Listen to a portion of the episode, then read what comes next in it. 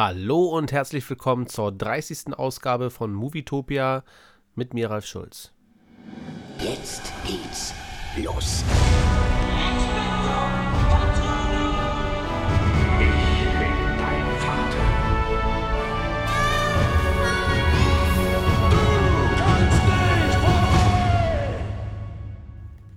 Ach Leute, was soll ich euch sagen? Desart und ich sind extrem früh heute extra aufgestanden, um den Podcast zu machen. Haben den auch gemacht. Und genau als wir fertig waren mit dem ersten Teil, bevor wir den Star Wars Talk machen wollten, ist dann mein Rechner abgestürzt und die komplette Datei ist flöten gegangen. Glaubt mir, ich habe stundenlang jetzt meinen Rechner durchforstet, damit äh, ich die Datei eventuell wiederfinde, aber keine Chance. Und somit haben wir uns jetzt dazu entschlossen, dass ich einfach mal für ein paar Minuten einen kurzen Talk alleine durchführe. Desart ging es sowieso schon nicht so gut, hat sich dann aber doch mutig durchgekämpft. Ähm, der Podcast ging über eine Stunde, und dann haben wir noch 20 Minuten Star Wars Talk hinten mit rangehangen. Der ist auch da, weil wir das dann separat aufnehmen mussten. Aber äh, die ersten, ich weiß gar nicht, wie lange das jetzt wird. Ich sag jetzt mal vielleicht 20 Minuten oder so, müsst ihr jetzt erstmal mit mir alleine vorlieb nehmen.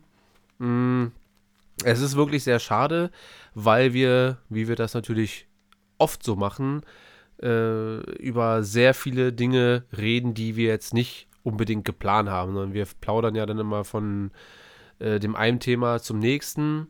Und ursprünglich sollte es heute nur um äh, den Snyder Cut nochmal gehen, dann die Henry Cavill News, der eventuell als Superman äh, zurückkehren wird. Und zwar nicht nur in Spin-off-Filmen wie Anfang der Woche noch geplant, sondern auch ja, in seinem eventuell Standalone-Film. Ja. Und ähm, das werden wir auch tun. Ich werde da ganz kurz drüber quatschen. Wir haben auch über S2 geredet und über, ich glaube, was hat Desart gesagt? Der dunkle Turm oder die dunklen Türme oder so. Aber ähm, ich bin mir sicher, da können wir nächste Woche vielleicht nochmal äh, anschließen und das nochmal kurz zusammenfassen, was da die Meinungen sind. Äh, ich persönlich mochte S2 ich fand den ersten aber um einiges stärker. Aber wie gesagt, das werden wir dann nochmal ähm, vielleicht ausführlich nächste Woche bequatschen.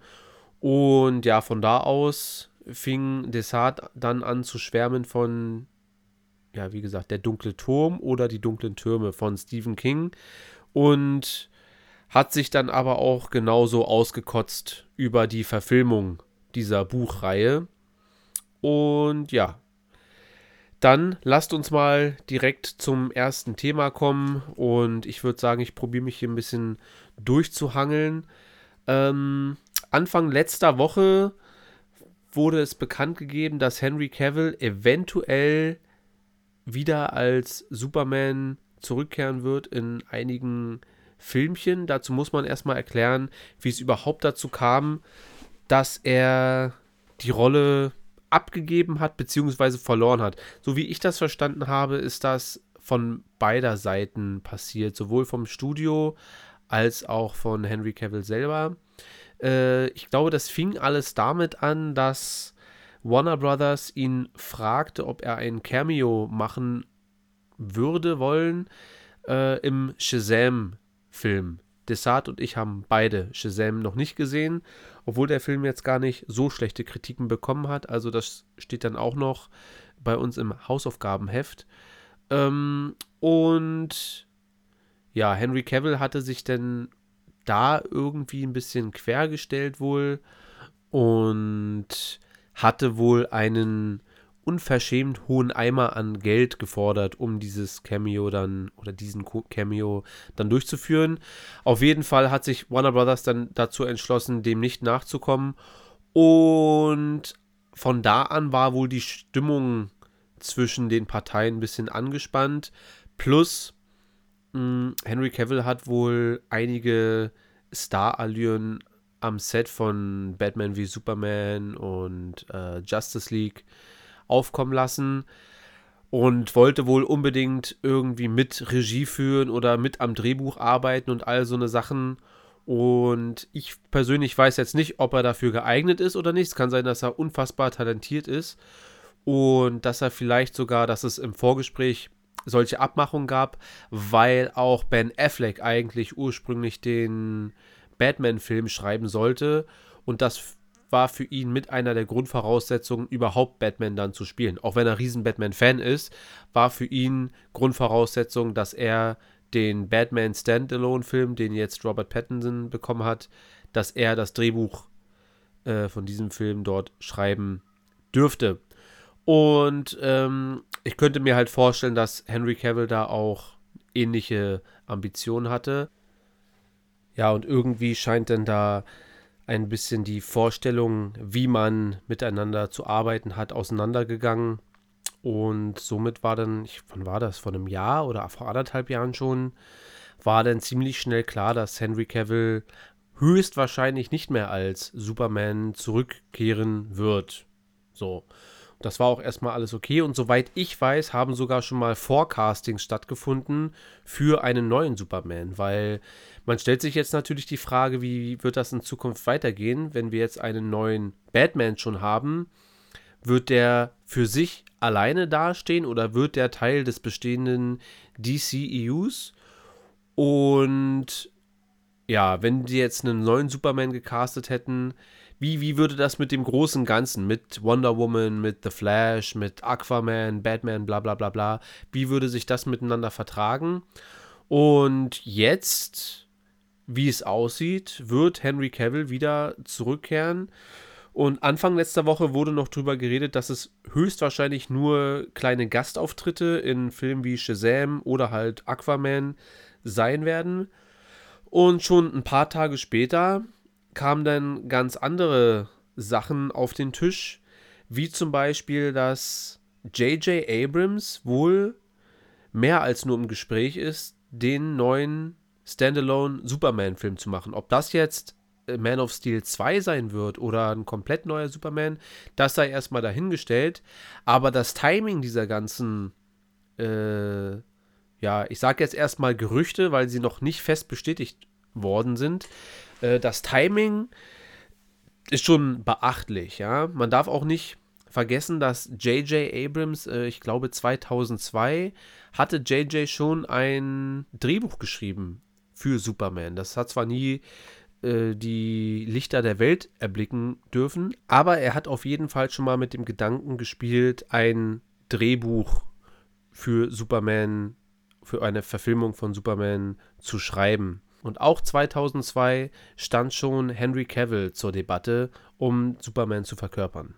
Und für mich klingt das alles ein bisschen, als wenn es ein klein, klein wenig zu viel als nur Zufall wäre, wenn diese ganzen Infos innerhalb von ein, zwei Wochen jetzt rauskommen. Ich meine, wir dürfen noch nicht vergessen, vor, das ist noch gar nicht lange her, vor zwei, drei Wochen hat Henry Cavill verlauten lassen, dass er schon Lust hätte, nochmal Superman zu sein und so weiter.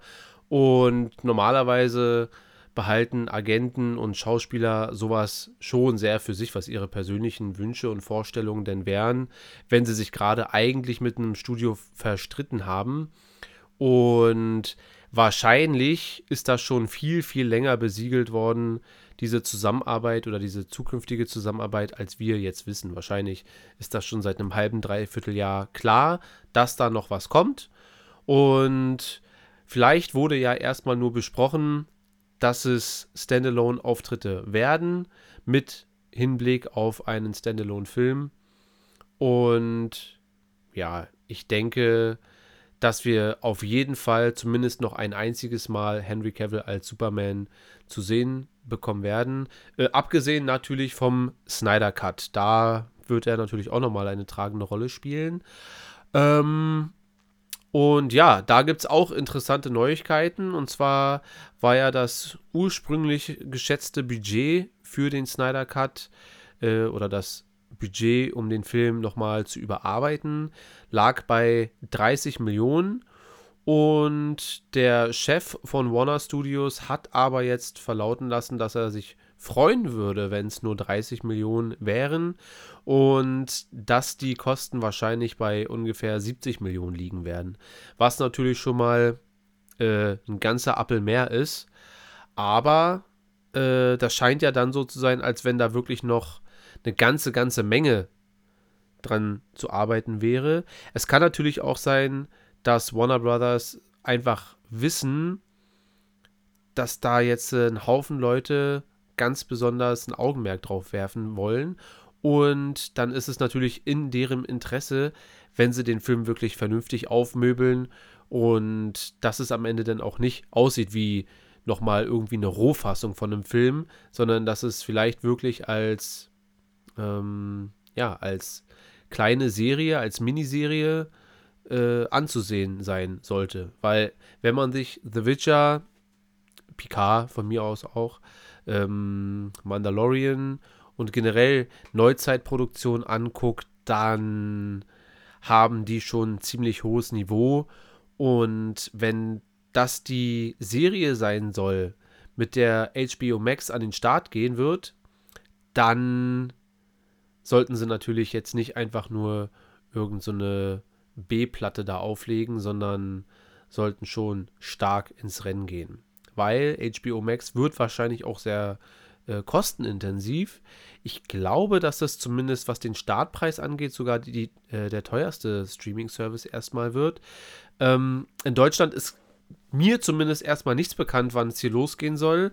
Angeblich im Jahr 2025. Aber das ist ja erstmal noch eine Weile. Und in den Staaten geht HBO Max mit 15 Dollar oder 14,99 direkt an den Start. Und das ist doch schon ganz schön happig für, ja, also für so ein, für so ein Start-Abo finde ich das schon recht teuer. Ähm, mal eine Frage an euch. Wir hatten, ich hatte mit Desart darüber gesprochen. Der lehnt das völlig ab. Also erstmal ist der Preis utopisch für ihn. Äh, für mich auch. Also dafür, dass man die Filme wahrscheinlich sowieso alle hat. Ähm, und kann dann auch gar nicht so richtig mithalten. Erstmal, wir wissen ja nicht, was die alles auf Lager haben. Naja, äh, wenn Disney Plus mit 6,99 an den Start geht und ich glaube, der teuerste Netflix-Account, wo du dann auch fünf Leute mit drin haben kannst, ist bei 13,99 oder 14,99. Ich bin mir gerade nicht ganz sicher. Äh, ich habe zwar beides, aber halt ja auch schon eine halbe Ewigkeit, abgesehen von Disney Plus. Und auch Netflix ist ja aber mit deutlich weniger an den Start gegangen. Also da hast du ja, glaube ich, damals, als sie losgelegt haben, konntest du auch mit 8,99 oder zumindest 9,99 das billigste Monatsabo äh, bekommen.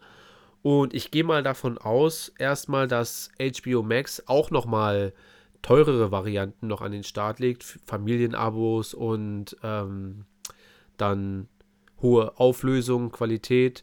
Hat, bei Netflix kostet das ja auch ein bisschen mehr. Also, das ist schon gewagt, finde ich, in der jetzigen Zeit, wo sowieso jeder seinen eigenen Streamingdienst an den Start bringt, da mit 15 Euro zu starten. Es kann natürlich auch sein, dass die sich so sicher sind, dass die einfach davon ausgehen, dass das erstmal jeder bezahlen wird. Plus, äh, es wird ja auch irgendwann dann dort die Herr der Ringe-Serie kommen und das wäre für mich vielleicht doch nochmal ein Argument. Also den Snyder Cut werde ich mir auf jeden Fall angucken, aber da bin ich nicht heiß drauf unbedingt. Ja? Aber auf die Herr der Ringe-Serie dann doch schon. Also da werde ich mir auf jeden Fall dann mal so einen Probemonat oder so äh, zulegen. Aber ihr könnt mir mal äh, in die Kommentare schreiben, wie das so bei euch ist. Generell euer Streaming-Dienstverhalten. Ob ihr sagt, ey, je mehr, desto besser. Oder mehr als zwei sind einfach nicht drin. Wie ist so euer Rangehen an die Weise? Oder sagt ihr, ey, ich bleibe hier bei meinen Blu-rays, das, was ich habe, das habe ich. Und da muss ich auch keine Angst haben, dass im nächsten Monat der eine Film oder die eine Serie nicht mehr verfügbar ist. Ja, werden wir sehen. Auf jeden Fall bin ich sehr gespannt. Und ja, auf HBO Max werden ja dann auch diese ganzen Batman-Filme, die alten und die neuen, verfügbar sein. Äh, genau wie Harry Potter und noch vieles, vieles mehr. Herr der Ringe, der Hobbit.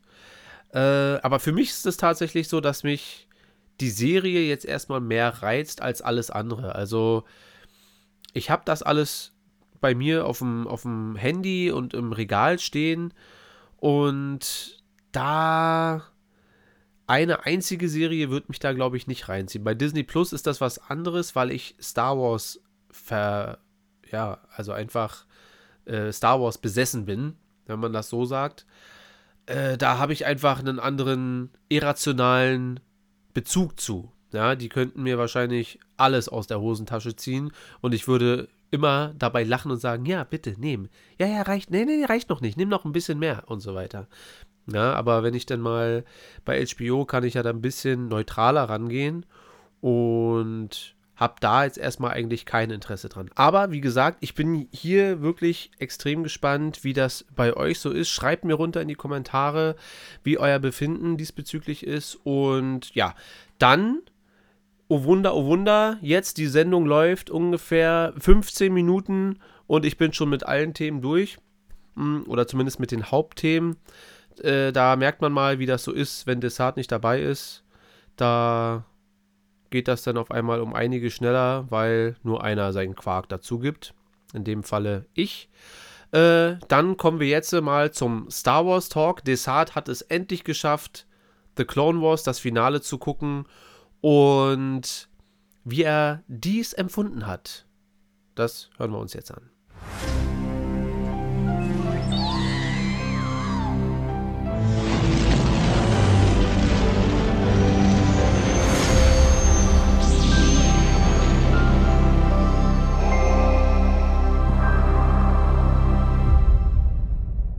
So, da sind wir wieder. Äh, kleines Mittagsschläfchen gemacht und heute ist der Tag der Tage, äh, des Tag des jüngsten Gerichts. Es ist vollbracht. Desart hat es geschafft, Clone Wars zu gucken. Also, ich glaube jetzt, du hast jetzt nicht alles durchgeguckt, ne? Aber du hast auf jeden Fall das Finale der siebten Staffel gesehen. Ist das richtig? Genau, die letzten vier Folgen. Ich glaube, haben wir, äh, genau, letzte Woche haben wir über die äh, Fives-Dinger geredet, also die Fives-Staffel. Mhm. Zumindest Und, angeschnitten, ja. Genau, angeschnitten. Und jetzt habe ich praktisch die letzten vier Folgen gesehen, der, also sozusagen das Staffelfinale. Oder das Endfinale, könnte man ja auch schon sagen. Ja, das ist, das ist es jetzt. Also das äh, Ende von, von Clone Wars. So. Dann, ähm, versuch doch mal kurz zusammenzufassen für mich und für die anderen. Äh, wie bist du in Clone Wars? Also ich habe dich ja jetzt schon, ich, seitdem wir uns kennen eigentlich, seit der ersten Bandbusfahrt und vielleicht ja. sogar schon seit den ersten Proben, seitdem wir uns kennengelernt haben, vor anderthalb Jahren oder so, ist ja auch schon anderthalb Jahre her, überleg mal. Ja. Ähm, habe ich dich ja schon mit Star Wars therapiert. Also direkt. Irgendwie schon bei der zweiten Probe habe ich dich ja angefangen voll zu quatschen mit Star Wars hier und Darth Bane so, Clone Wars nicht schlecht und hier und im Bus müssten wir auf jeden Fall mal so und lass uns mal ausführlich über Episode 8 äh, diskutieren, debattieren und so weiter. Ähm, jetzt, wo du mit Clone Wars so einigermaßen durch bist, wie bist du am Anfang in die Serie reingegangen? Also mit welchen Erwartungen oder welchen Ängsten? So, weil wenn ich als, als befangener Star Wars-Fan dir davon erzähle, äh, heißt das ja noch lange nicht, dass du dir denkst, so, ah, dann, dann muss es ja geil sein. Es kann ja auch sein, dass du denkst, ja, okay, ich guck's mir an, aber äh, große Hoffnungen und Erwartungen habe ich jetzt eigentlich nicht. Also, wie hat sich, mit welchen Erwartungen bist du reingegangen und wie hat sich das während deiner Reise, deiner Clone Wars-Reise so ein bisschen verändert und was ist so am Ende so dein Fazit? Also am Anfang war es natürlich so, ähm, Clone Wars sah, zumindest das, was ich bei dir immer gesehen habe, was du geguckt hast, da habe ich ja mal so ein bisschen gesehen, ähm, mhm. die Grafik war, ich, ich bin ja absoluter Fan von so CGI-Sachen und von Gaming und so weiter, aber ich habe das jetzt nicht so ernst genommen für mich, weil irgendwie so eine tiefgreifende, geile Story damit zu verknüpfen, war vielmehr so ein bisschen schwierig, gerade wenn man einfach Star Wars die Filme sieht und sich sagt, okay, das sind jetzt meine Helden, also ähm, oder Anakin sieht aus wie Anakin und Yoda wie Yoda und jetzt auf einmal das umgestaltet auf CGI-Grafik oder überhaupt so Comic-Grafik war ein bisschen schwierig. Und die ersten Folgen haben wir dann zusammengeguckt. Dann habe ich doch gemerkt, dass, äh, ich glaube, das war der Yoda-Arc, war zuerst, den wir gesehen mm, haben. Der Ahsoka. Also wir haben zuerst ah, ja, Ahsoka stimmt, genau. und dann von da aus weiter. Genau, und das war schon interessant, weil man doch gesehen hat, okay, so nach ein paar Folgen. Die kann was, die Serie. Ja, ja, also man, man, man gewöhnt sich einfach an die Figuren, die den Originalen nachempfunden sind. Ja, und es hat halt so einen ganz bestimmten, hatten wir ja letztens schon, den hölzernen, die hölzerne Optik, die ja, die finde ich ziemlich cool ist und Ja. umso weiter das voranschreitet, umso besser ist das ja. Also gerade jetzt in der letzten Staffel merkt man, das ist schon High Content von der, von der Optik her. Und zur letzten Staffel muss ich wirklich sagen, das hat mich nochmal weggehauen, wo ich mir dachte, das sieht jetzt so gut aus. Ja, es sieht so unglaublich gut aus. Also gerade diese Optik gehalten, die Emotionen und so weiter, dass ich das wirklich fast an einem Stück geguckt habe, weil ich nicht mehr aufhören wollte und mir dachte so, ist ja wie so ein großer Film oder wie, Ja, ja. also die, die vier Dinger. Und einfach auch, man taucht viel, viel mehr ins Star Wars-Universum noch ab, wo man wirklich merkt, so, okay, da ist noch eine ganze Menge mehr drin, als, äh, als wenn man nur die Filme guckt. Und das vertieft ja das Ganze.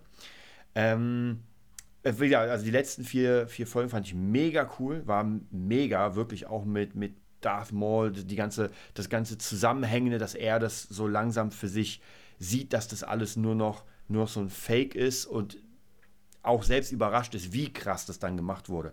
Also mit der Order 66. Auch sehr cool gemacht mit, ähm, ah, wie ist der, äh, Rex, glaube ich Ja.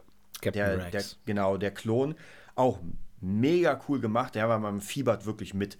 Also viel, viel stärker als in den Filmen, weil in den Filmen kriegt man ja die Klone mit, aber bei weitem nicht so extrem wie jetzt in, in Clone Wars, wo man wirklich ein Gefühl zu denen bekommt und merkt dann, oh, jetzt wird der Chip aktiviert und alle äh, drehen völlig frei. Also absolut Hammer. Und dann am Ende natürlich die Szene mit Darth Vader kommt nochmal wirklich unglaublich episch, wo man einfach eigentlich sagt, man will genau da weitermachen. Ja, man, es ist natürlich, es ist sehr, sehr, aber es ist, gerade das ist, er, also Dave Filoni endet auf der höchsten Note, Ja, die man, und zwar, und, und die meisten Serien oder, also wir müssen ja auch immer noch mal dazu sagen, dass es eigentlich eine Kinderserie ist, ja. ähm, oder animierten Serien würden auf so einer positiven, schönen Note ähm, enden, dass man sich sagt, oh, war das schön oder irgendwie, aber es endet auf einer ganz, also im positiven Sinne, auf einer ganz ekligen, emotionalen Mittelnote, äh, dass man sich denkt, so wow, weil da ist so eine, so eine, so eine, so eine Spannung in der Luft irgendwie, was ja auch gut ist. Ich meine, weil das große Star Wars, wie wir es dann kennen, das folgt ja dann erst danach. Ja. Weißt du? Und äh, das fand ich ganz, ganz interessant gemacht auf jeden Fall, dass man sich dafür entschieden hat, weil die hätten auch zeigen können, äh, wie Ahsoka entkommt und dann flieht und sich dann ihr neues Leben irgendwie aufbaut, sodass man trotzdem mit diesem so, oh, und hier beginnen die Abenteuer von Ahsoka Tano, so, ne? Ja, Aber ist also, überhaupt nicht. Nee, also wie, ich finde auch Kinderserie ist mittlerweile gerade bei den letzten Dingern, das ist äh, weit weg von der Kinderserie, finde ich, weil es einfach so tiefgreifend ist und trotzdem so viel, ich sag mal so in Klammern Gewalt, trotzdem da ist. Äh, also von dem her, das ist für mich wirklich Star Wars. Ähm, ich, auch, ich will auch nicht für Erwachsene sagen, aber es ist einfach Star Wars für Fans. Jetzt nicht, dass man sagt, ey, das ist eine Kinderserie und nur Kinder können das gucken und Erwachsene haben nichts von oder Fans, sondern das ist wirklich. Und jetzt stelle ich mir vor, wenn man, also in der Optik und in der Tiefe könnten die wirklich alle Serien vom Star Wars machen. Also da wäre ich auf jeden Fall, würde ich sofort gucken. Ähm, und auch Filme. Also ich fand das wirklich sehr, sehr gut. Und wie gesagt, wenn man es am Stück sieht, diese vier Folgen, dann ist es ja wie ein Film. Und es Ja. hat mich nicht genervt oder gelangweilt, wo ich sage, ey, wo sind jetzt die richtigen Charaktere? Äh, oder die echten Menschen. Also wirklich absolut top, muss ich wirklich sagen. Ähm, und auch natürlich das, was man in den Filmen nicht so gut erklären kann, weil es einfach viel zu wenig Zeit gibt. Die Ja. Klone, Darth Maul, Ahsoka und so weiter, das. Deswegen finde ich ja, das ist die Stärke von Serien, dass die wirklich sehr, sehr lange ausholen können. Und dann sieht man auch diese Filme wieder in einem neuen Licht. Und das habe ich letztens schon gesagt. Jetzt sage ich es noch mehr, dass ich es traurig finde, dass man dann 7, 8 und 9 einfach so ähm, gefühlt rausgehauen hat, wenn man merkt, dass das, das Universum zumindest für Teil 1, 2, 3, Episode 1, 2, 3, so unglaublich viel ist. Ja, so unglaublich viel. Und ich weiß nicht, ob es oder ob es gemacht wird, dass man sagt, man nimmt jetzt 7, 8 und 9 und baut auch nochmal darunter diese krassen Geschichten. Ja. Ja, es sollte, glaube ich, mit Resistance, das spielt ja zu Zeiten von Episode 7 und 8. Und das wurde da versucht. Ich habe mir übrigens letztens ein paar Folgen von der zweiten Staffel Resistance angeguckt, weil ich das noch gar nicht gesehen habe. Und die meinten, also viele meinten, dass die zweite Staffel ganz gut sein soll. Ja. Und ich bestätige, dass das zumindest aus meiner Sicht interessanter ist als die erste, aber noch lange nicht, ähm, weiß nicht, hält mich einfach nicht bei der Stange. Und da bringt es mir dann auch nichts. Ich meine, es äh, wird ähnlich gemacht. Ähm, in den letzten vier Clone Wars Folgen, die spielen ja zeitgleich mit Episode 3. Ja. Und so verhält sich das auch ein bisschen mit Resistance. Die kommen dann da an Schauplätze an, die äh, zum Beispiel diese zerstörte Rebellenbasis aus Episode 7 und am Anfang von Episode 8, da fliegen die halt vorbei, sagen, boah, was ist hier passiert und so weiter. Wo man sich dann denkt, cool, das hat was mit den Filmen auch zu tun und man spürt die, ähm, die Auswirkungen der Filme. Das ist alles ganz interessant, aber die Geschichten innerhalb der Serie, die sind halt extrem lasch und die wurde ja auch jetzt nach der zweiten Staffel direkt abgesetzt, ne? Resistance. Also weil es einfach, ich glaube, einerseits für Kinder sein sollte und dann ist es auch okay, aber Kinder gucken es anscheinend nicht. Und cool genug für uns Star Wars-Nerds ist es dann halt auch irgendwie nicht. So, ist halt so ein Mittelding, ist einfach nur so da. Genauso fühlt sich die an. Also ist animiert, ist alles schön und gut. Also sieht alles äh, schick aus, wenn man den Style mag und so weiter. Und sind kleine Mini-Abenteuer, aber so inhaltlich sind das mehr so äh, Anfang der 90er Serien, weißt du? So, wo jede Folge so ein bisschen für sich und dann hier, wir müssen äh, ein Rennen fahren. Ja, okay, dann fahren wir jetzt in dieser Folge halt ein Rennen und hoffentlich gewinnt Cass das. Also Ja. Cass ist da so der Hauptcharakter. Aber es ist an sich im Großen und Ganzen eigentlich ein bisschen langweilig so. Und da muss man sagen, dass Clone Wars auch unfassbar viele von solchen Folgen hat, aber immer wieder ähm, zurückkommt zu den schwerwiegenden, interessanten Sachen halt und die dann aber auch äh, in Perfektion ja auflöst. Also alleine, w- wenn wir mal bei Darth Maul bleiben, ich meine, du bist noch nicht äh, komplett mit dem Darth Maul Arc fertig, das kann ich dir jetzt schon mal sagen. Ähm, alleine die Charakterentwicklung in Clone Wars von ihm, äh, ich muss es nochmal sagen, wir hatten es ja schon ein paar Mal, aber es war ja so lächerlich, ihn eigentlich zurück zurückzuholen. Ja, Ja, man denkt sich, ja, natürlich war er äh, cool und äh, vielleicht ein bisschen mysteriös in Episode 1, aber der Typ wurde einfach in der Mitte durchgeschnitten und der kann gar nicht überlebt haben. Und den jetzt einfach zurückzuholen und von einer Hexe quasi zusammenzusetzen wieder, äh, ist, klingt jetzt erstmal auf dem Papier, würde ich mir sagen, ach du Scheiße, wie wolltet ihr das denn, also wie sollen das jetzt vernünftig Sinn machen, Ja. sodass ich euch das abkaufe? Und dann siehst du es aber und äh, alleine diese Aktion mit den Nachtschwestern erweitert ja das Star Wars-Universum wieder, weißt Absolut, du? ja. Wo Magie und die Macht miteinander zusammenarbeiten und dass es quasi noch andere Aspekte der Macht gibt, außer nur die Jedi und die Sith, sondern dass es auch Individuen gibt, die dazwischen handeln, äh, einfach auch um ihre eigenen Interesse und ihren eigenen Kult dort zu pflegen. Und äh, die ganze Entwicklung von Maul, da gebe ich dir recht, dass er am Ende ist er ja, er ist jetzt bestimmt kein netter Typ, so auf gar keinen Fall. Aber er ist auf jeden Fall ein eigenständiger Charakter, der über den Tellerrand hinausblickt ähm, und sich seine eigenen Schlüsse zusammenreimt und eigentlich ja versucht mit Ahsoka, natürlich ist sein Grundding immer noch, ich will alle irgendwie umbringen und bildet ja dann auch sein eigenes Syndikat, ja, also Solo spielt ja dann danach und Maul entkommt ja und äh, gründet ja dann Crimson Dawn.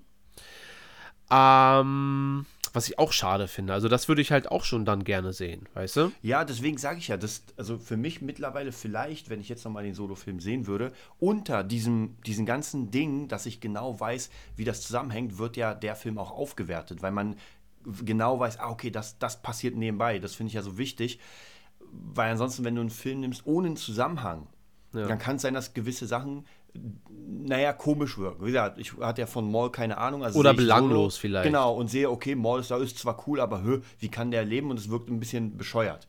Ja. Äh, und dann aber mit Clone Wars macht es absolut alles Sinn und wird cooler. Also wo man sagt, okay, jetzt, jetzt habe ich Bock da richtig zu gucken, wie es weitergeht. Ja, weil es, es, es hat ja auch Verwirrung. gesch- Also selbst in Mhm. den Star Wars Foren äh, lese ich heute noch, wenn Leute schreiben, hä, sagt mal, äh, wann spielt denn eigentlich Solo jetzt so genau? Weil das muss ja. ja. lange, lange, lange vor Episode 1 spielen, aber das passt ja dann gar nicht mit dem Alter von Han Solo, Ja. der müsste doch und so weiter. Also es ist für, selbst für also das werden wahrscheinlich keine hart, hart, Hardcore-Nerds sein, die sich ständig mit Timelines und so weiter beschäftigen. Äh, aber das muss man ja auch nicht, ja. Also es gibt ja, also für mich ist auch ein Star Wars-Fan, der sagt, ey, Episode 4, 5 und 6 oder 1, 2 und 3 oder 7, 8 und 9, äh, das sind meine Lieblingsfilme einfach. Und deswegen bin ich Star Wars-Fan.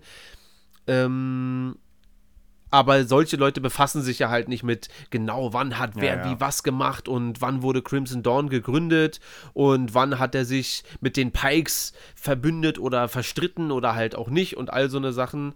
Und ja, da gebe ich dir recht, da, für solche Sachen sind so eine Serien wie Clone Wars und dann halt auch Rebels. Das ist der nächste Großangriff, den wir starten. ähm, dafür sind die unfassbar wichtig dann einfach. Ja. Und lass uns, äh, ich bin jetzt gerade ein bisschen auf Maul vertieft, aber wir kommen vielleicht noch mal kurz zu Ahsoka. Ähm, alleine die Szene, wo er den Gang runterläuft und dort ohne sein Lichtschwert, weil Ahsoka will ihm ja kein Lichtschwert geben und dort dann einfach mit Türen und mit was nicht alles einfach die Klone enthauptet. Also das ist ja für eine Kids-Show einfach unfassbar brutal Ja. und aber auch unfassbar geil. Also Ja. Weißt du, diese Mischung aus die, die, diese vier Folgen, die sind ja nicht actiongeladen. Also klar passiert da viel, aber der Hauptton ist ja so die, dass die sehr bedrückend emotional sind. So. Und dann aber so eine epische Darth Maul rastet mal völlig aus Szene, da fast schon Darth Vader Rogue One mäßig. Ja. ähm, das da so zu verpacken, sodass Star Wars Nerds halt auch wirklich einfach einen harten bekommen dabei. Weil, weil die einfach genau diese Mischung aus gute Story, gute Charakterentwicklung, ein gutes Payoff auch für die Charaktere und dann noch epische Mo- Momente mit Machtnutzern so. Sowas braucht man halt einfach. Und deswegen sage ich auch, dass das perfekte Star Wars ist, was Dave Filoni da gemacht hat. Weil es so eine Mischung aus allem ist, ja. Und dann spielt es auch noch auf irgendeinem Sternzerstörer, die ich gar nicht leiden kann. Weißt du, was ich meine? So, dass man auch sagen kann, so ein Sternzerstörer war auch noch dabei. Du siehst Lichtschwerter, du hast Klone, du hast, äh, du hast einfach alle. Und du hast sogar noch Druiden-Action da. Ich glaube, das ist in der letzten Folge, wo Ahsoka da die Druiden beauftragt, äh, macht mal hier dies und das und so weiter. Also du hast in einem ganz kleinen Setting, es spielt ja nur auf diesem Sternzerstörer dann am Schluss, in einem kleinen Setting alles erreicht. Ganz große Auswirkungen. Ja.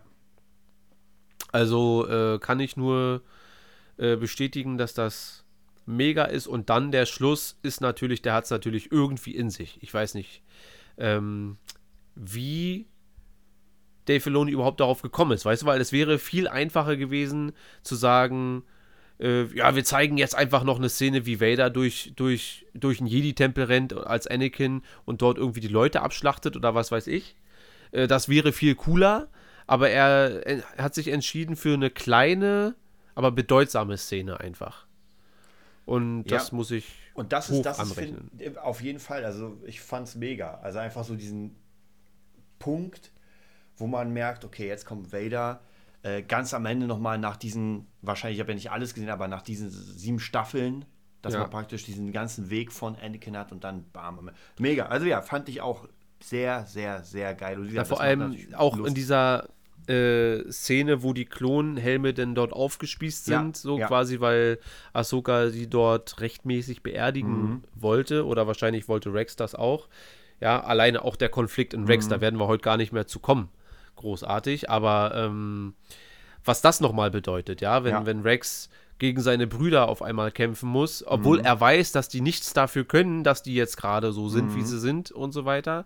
Ähm, also auch sehr stark. Und diese Metaebene, wenn Vader vor den Helm steht, ja, also mit, mit Anakin beginnt quasi der Klonkrieg, also Anakin ist live dabei, wenn der Klonkrieg beginnt in Episode 2, ja, dann in der ersten, im, im Pilotfilm mit Ahsoka lernen die sich beide kennen und beginnt quasi ihr gemeinsames Abenteuer. Und da lernen auch Rex und Ahsoka sich, direkt im Pilotfilm ler lernen die sich kennen Und deswegen ist die Bindung zwischen den beiden auch so stark und deswegen funktioniert das auch so gut in der letzten Folge, weil man wirklich sieben Staffeln mit denen zusammen Abenteuer erlebt hat und so weiter. Und am Ende siehst du ja nur noch diesen einen Helm dort liegen, ja. Also das, was die Klone auch eigentlich sein sollten, nur so ein, so ein billiges Spielzeug ja. für den Imperator. Wir haben jetzt mitbekommen, das sind auch, ähm, also ne, in Anführungszeichen, das sind Menschen, das sind mhm. Charaktere, das sind nicht nur Spielzeuge oder äh, nicht nur Soldaten, die einfach dumm ihre Befehle ausführen, außer Order 66, ähm, sondern das sind eigenständige Charaktere und so weiter. Aber für den Imperator oder für Sidious waren es einfach nur weitere Werkzeuge. Und genauso werden sie am Ende halt auch dargestellt, indem dann der Klonkrieg endet. Man sieht die neuen äh, Stormtrooper, die richtigen Stimmt, Stormtrooper, ja. ja. man sieht die echten, die ersetzen die, äh, die Klone und die Klone sind einfach nur noch die werden Müll nicht mehr gebraucht ja. und wurden in dem Moment, wo sie nicht mehr, also natürlich gibt es immer noch Klone, die dann zu dem äh, nach Order 66 ähm, weitergelebt haben und dann irgendwann ausrangiert worden und so weiter. Aber ähm, speziell jetzt für die Folge war das ja symbolisch für die, ähm, ja, für das Desinteresse des Imperators auch einfach, ja, für dieses, ihr mhm. seid für mhm. mich nur ein Werkzeug und mit der Order 66 habt ihr euren Zweck erfüllt und wenn ihr jetzt sterbt, dann ist das auch völlig in Ordnung für mich. So, also natürlich wird das überhaupt nicht so gesagt und es ist auch nicht direkt so gemeint, aber sowas symbolisiert für mich diese Szene, wenn die abstürzen und bereit sind zu sterben für eine Sache, ja. ähm, für die, wo sie denken, dass das eine große Bedeutung hat für alle und so weiter. Aber es ist egal für den Imperator und für alle, die dort auf dieser oben, oberen Schiene sitzen, für die sind die Klone nur Klone. So, ihr macht euren Job wie Druiden. Die können verschrottet werden und nichts weiter. Und genau so verschwindet dann Vader auch. Der wird ja dann kurz gezeigt in dieser Spiegelung, ja, in, in dem mhm. Helm und verschwindet dann einfach und somit endet dann einfach der Klonkrieg. Dass die Klone sind vergessen, die sind tot, nicht weiter wichtig und werden auch nicht weiter beachtet. So, ja, also wie gesagt, das, fand ich alles sehr, sehr stark. Mega geiles Ende, muss ich auch, also wie gesagt, ich denke mal, ich werde wenn ein bisschen Zeit verstreicht, äh, werde ich die sicher nochmal gucken oder werde mal vielleicht gucken, ob ich noch irgendwie ein paar Folgen finde, die mich interessieren. Vielleicht gibst du mir ja dann noch ein paar. Und ansonsten ja. natürlich gucken wir jetzt weiter Rebels.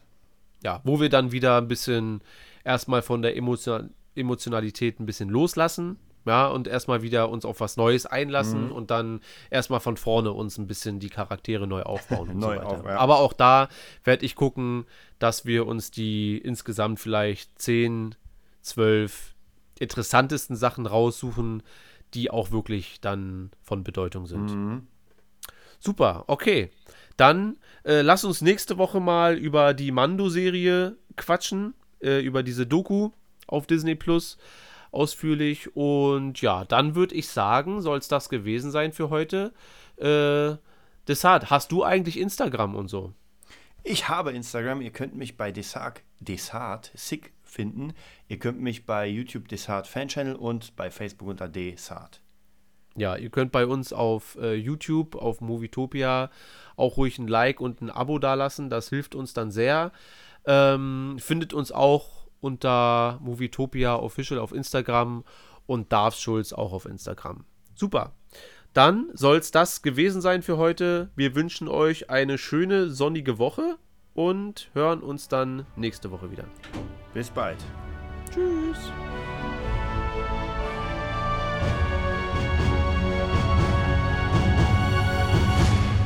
Komme wieder.